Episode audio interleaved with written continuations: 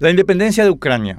De las muchas preguntas que la guerra en Ucrania plantea, tal vez la más importante es si un país soberano puede o no puede elegir libremente sus alianzas y desplegar las armas que quiera. La convivencia de las naciones es parecida a la convivencia de las personas. La sociedad genera reglas de convivencia sin las cuales los inescrupulosos aplastarían siempre a los comunes. Por ejemplo, está prohibido emitir ruidos molestos porque todos tenemos derecho a descansar. Está prohibido amenazar y mucho menos matar porque todos tenemos derecho a no tener miedo y a vivir pero está autorizada la defensa propia.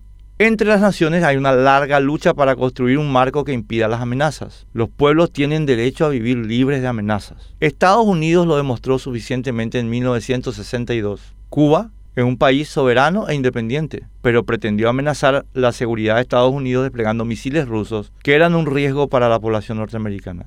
La independencia de Cuba no le autorizaba a amenazar a Estados Unidos, de ninguna manera. Cuba ensayó en 1962 la peregrina tesis según la cual la soberanía nacional es una especie de licencia para atemorizar a los vecinos. Estados Unidos actuó en 1962 como corresponde en el marco del derecho, la defensa propia. El despliegue de misiles rusos en Cuba sería considerado un acto de agresión y atacó a Cuba con un acto de guerra, el bloqueo.